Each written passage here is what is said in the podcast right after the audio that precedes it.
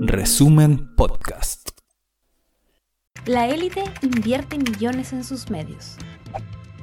Resumen depende de ti. Apóyanos en resumen.cl slash colabora.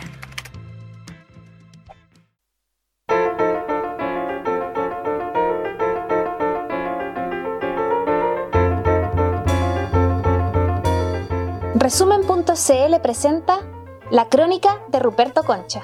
Quinientos y tantos años antes del inicio de la era cristiana, o sea, hace más de 2500 años, el filósofo griego Heráclito de Efeso comprendió que la realidad entera, el mundo entero y cada uno de nosotros estamos todos en una carrera de transformaciones permanentes y veloces por efecto de la misteriosa fuerza que es el tiempo.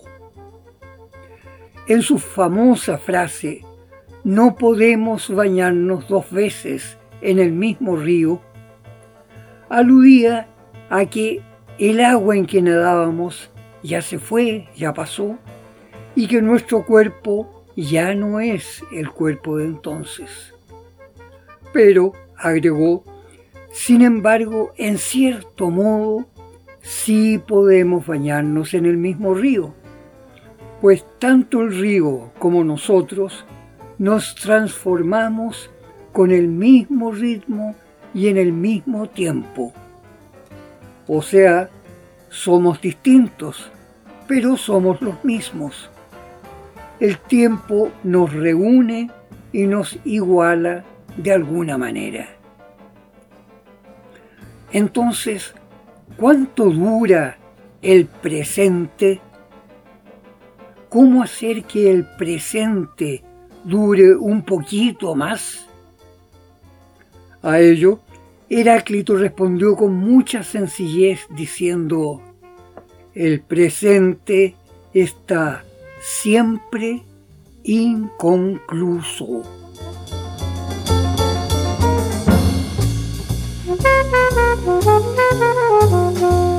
Y como en su mundo de hace más de 2500 años, solo el fuego era la única energía activa que se pudiera observar, y el sol mismo se suponía hecho de fuego, Heráclito afirmó que en lo profundo de toda la realidad material se encuentra el fuego, la energía esencial que incesantemente crea y transforma todo. Oiga, ¿no es eso lo mismo que describir las partículas subatómicas descubiertas por la física moderna y que existen aún más profundamente que los átomos en todas las formas de materia? Bueno, en la misma época de Heráclito, otro griego, Parménides, nacido en el pueblito de Elea, en Italia, enunció que en la naturaleza nada se crea y nada se pierde solo existen transformaciones. Esa famosa frase es considerada la ley fundamental de la química y se la atribuyeron al científico francés Antoine Lavoisier, quien la repitió 2300 años después, hacia 1770, poco antes de que lo guillotinaran en París durante la Revolución Francesa. ¿Qué estaba ocurriendo en esas inteligencias, en esos cerebros brillantes que hace más de 2500 años miraban y trataban de entender el asombroso mundo en que vivimos?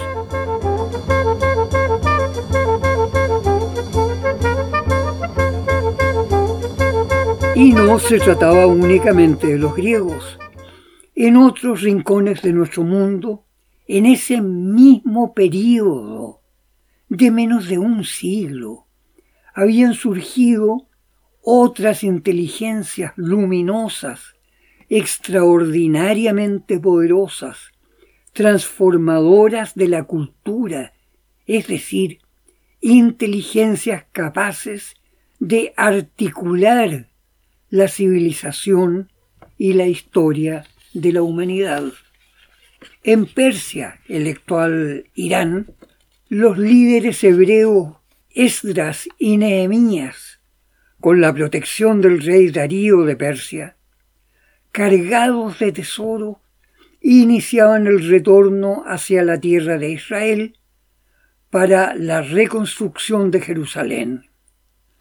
Muchos historiadores consideran que esos dos líderes evitaron la desaparición del pueblo hebreo a pesar de la supuesta pérdida de diez de las doce tribus descendientes de Abraham. En China, los filósofos y místicos Lao Tse y Confucio desarrollaban el Tao, una sutil filosofía mística que se expresaría en toda la cultura de la China e impregnó también el misticismo de la India, donde en esos mismos años nacía el príncipe Siddhartha Gautama, más conocido como Buda. Y muy posiblemente en esos mismos años ha nacido en Irán el también místico filósofo Zoroastro o Zaratustra, aunque hay otros autores que sin demostrarlo afirman que el nacimiento de ese formidable líder espiritual se remontaría a miles de años antes. Bueno, junto a esos genios, en esas mismas civilizaciones tan alejadas entre sí, las expresiones de arte, las tecnologías básicas y el comercio alcanzaban un vigor sin precedentes en beneficio de todos. Es decir, en ese quinto siglo antes de nuestra era cristiana, en todas las grandes civilizaciones, desde la China hasta Grecia, surgieron simultáneamente personajes que diseñaron los profundos ejes de valores morales, científicos, estéticos y jurídicos que de hecho siguieron alimentando la cultura humana hasta nuestros días. Oiga, ¿qué sabemos en realidad acerca de ese pasado de hace más de 2500 años? ¿A qué se debió ese estallido de espíritus, intelectos y sensibilidades unidos en una misma avidez de belleza y verdad en solo cinco siglos? ¿Y cómo la cosecha intelectual de esos años nutrió y disparó hacia el futuro las enormes transformaciones que nos han traído a este presente siglo XXI?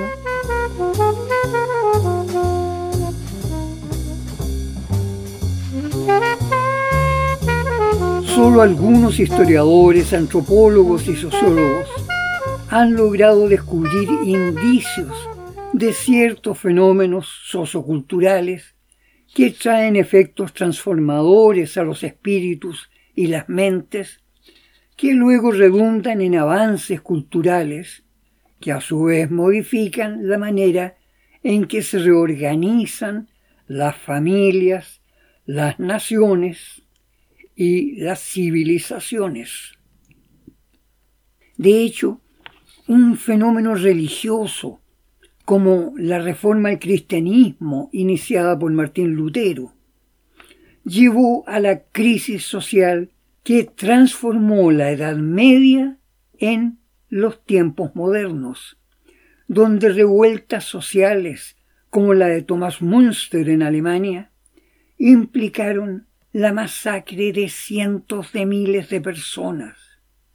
Desembocó en la guerra de los treinta años y finalmente barrió con la norma medieval europea de que el pueblo entero de cada nación estaba obligado a seguir la religión que tuvieran sus reyes y príncipes. Esa liberación del servilismo religioso repercutió instantáneamente en un despertar intelectual y moral de miles de personas de la burguesía modesta. Y al llegar desde la China el invento de la imprenta de tipos móviles, adaptada por Gutenberg en Alemania, trajo consigo una explosión de libros, una explosión de educación, una explosión de ideas. El libro impreso fue el más poderoso factor revolucionario en toda la civilización occidental, que inevitablemente llevaría hacia la Declaración de los Derechos Humanos, el concepto de contrato social político y las revoluciones de Estados Unidos y Francia, que iniciaron nuestra historia contemporánea en democracia. Pero junto con las nuevas ideas de justicia, política y moralidad, el proceso iniciado por la abundancia de libros se tradujo en un incremento formidable de la educación.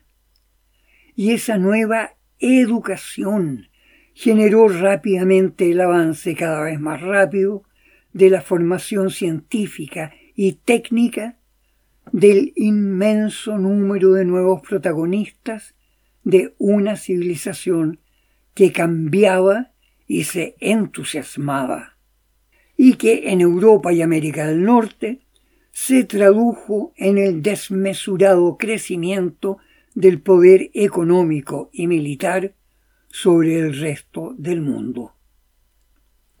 El comercio y la economía moderna pasaron a ser material de investigación y tecnología aplicada, y con la confianza en el poder creciente de la tecnología, incluso aplicada a las Fuerzas Armadas y la guerra, se perfilaron posturas agresivamente contrarias, pero iguales en su postura hacia el futuro. Ya en 1852, Carlos Marx planteaba la noción de que el proceso revolucionario socialista necesariamente debe comenzar con un periodo de lo que llamó dictadura del proletariado, que debía prolongarse hasta que la nueva sociedad estuviera sólidamente asentada y sin peligro de una rebelión contrarrevolucionaria. Ahora, frente al socialismo marxista, claramente cobraba fuerza el llamado liberalismo a ultranza o liberalismo conservador.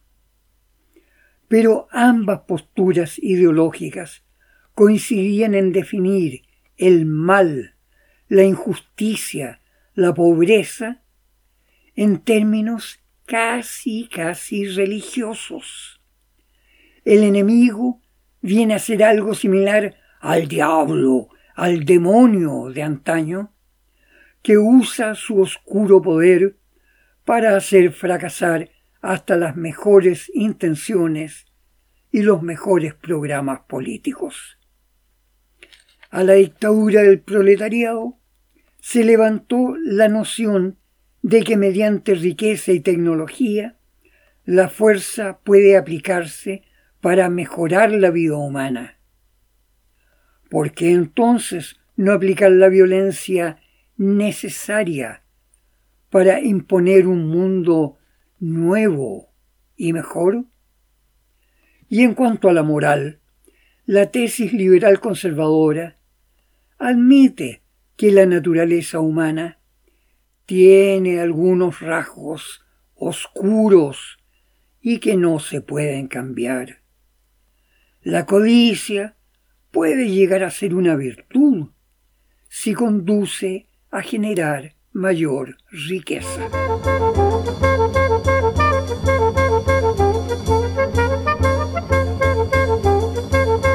Volviendo hacia el pasado, recordemos que el filósofo ateniense Aristóteles sostenía que hay dos humanidades.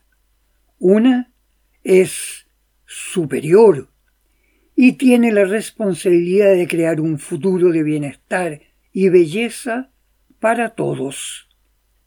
La otra es inferior y debe ser instrumento para que la humanidad superior logre sus fines.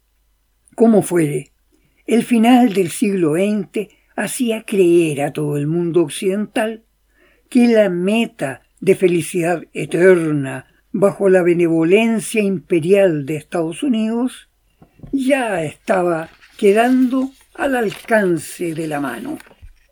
Y podemos ver la realidad en torno nuestro.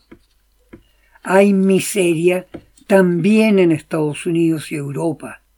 En Londres, Inglaterra, un organismo estatal ha señalado que hay un 2% de familias en un nivel tan extremo de miseria que solo pueden comer día por medio.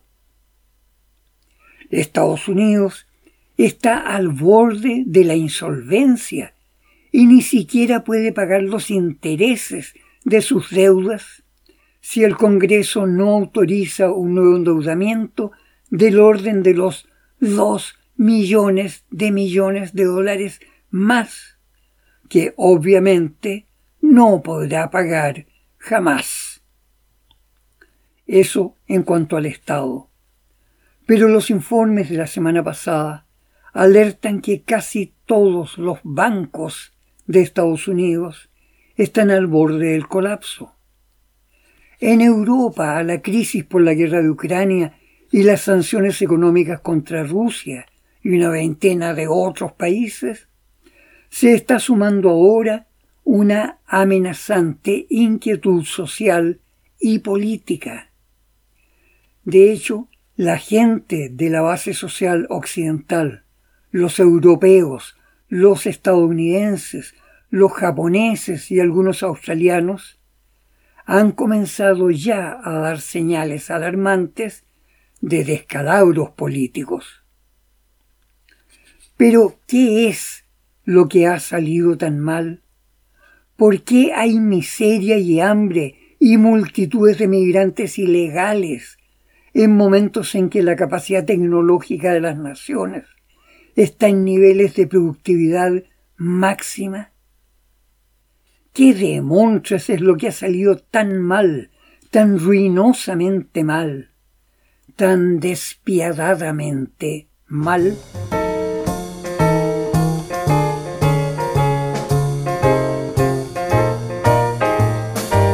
En términos reales, es muy fuerte, realmente muy fuerte, la posibilidad de que en cualquier momento estalle la Tercera Guerra Mundial.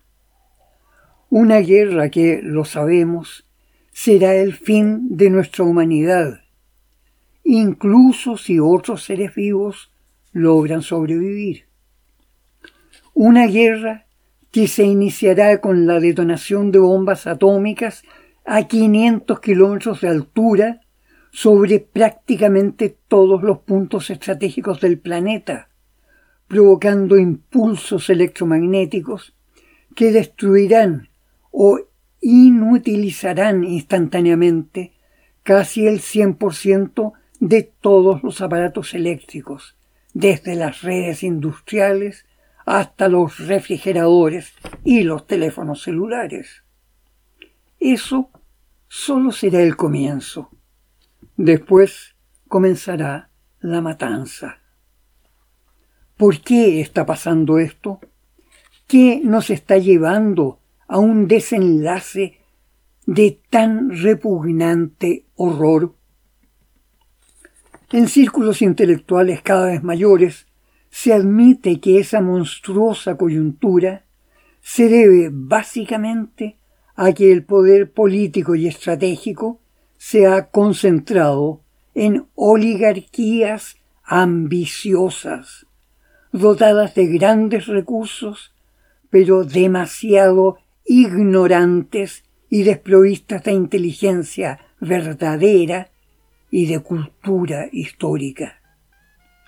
Es decir, un puñado de oligarquías incapaces de indagar dónde y por qué se originan los conflictos, incapaces de comprender la compleja realidad de las naciones, de los intereses de la gente, de las culturas y sobre todo una clase política incapaz de comprender los dramáticos procesos que presentan las naciones en su evolución desde un pasado difícil rumbo a un futuro que de antemano está pareciendo sucio. Solo conociendo realmente el camino que ha recorrido la civilización humana, podremos comprender dónde se originaron y se siguen originando las coyunturas perversas de ambiciones, miedos, codicias y odios irracionales que llevan a un desenlace de brutalidad y ruina. Es indispensable conocer y entender el pasado de la humanidad, descubrir cómo, en momentos en que se producen bienes y riquezas inmensas, la humanidad parece retorcerse lastimándose a sí misma.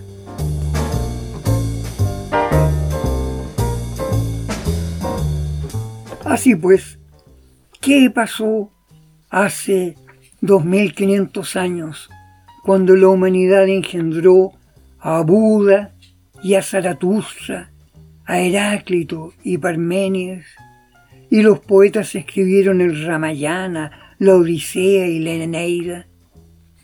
¿En qué momento los humanos nos ponemos malos? ¿O por qué nos pasa eso?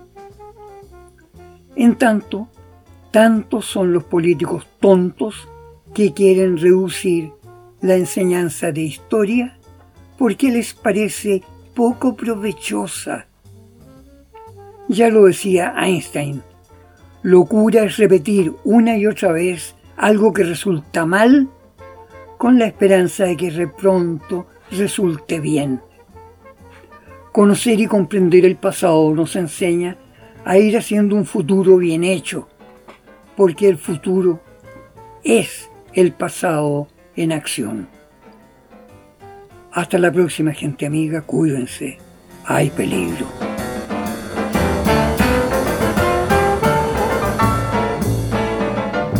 Esta fue la crónica de Ruperto Concha de esta semana. Revisa más contenido en nuestro sitio resumen.cl y síguenos en redes sociales.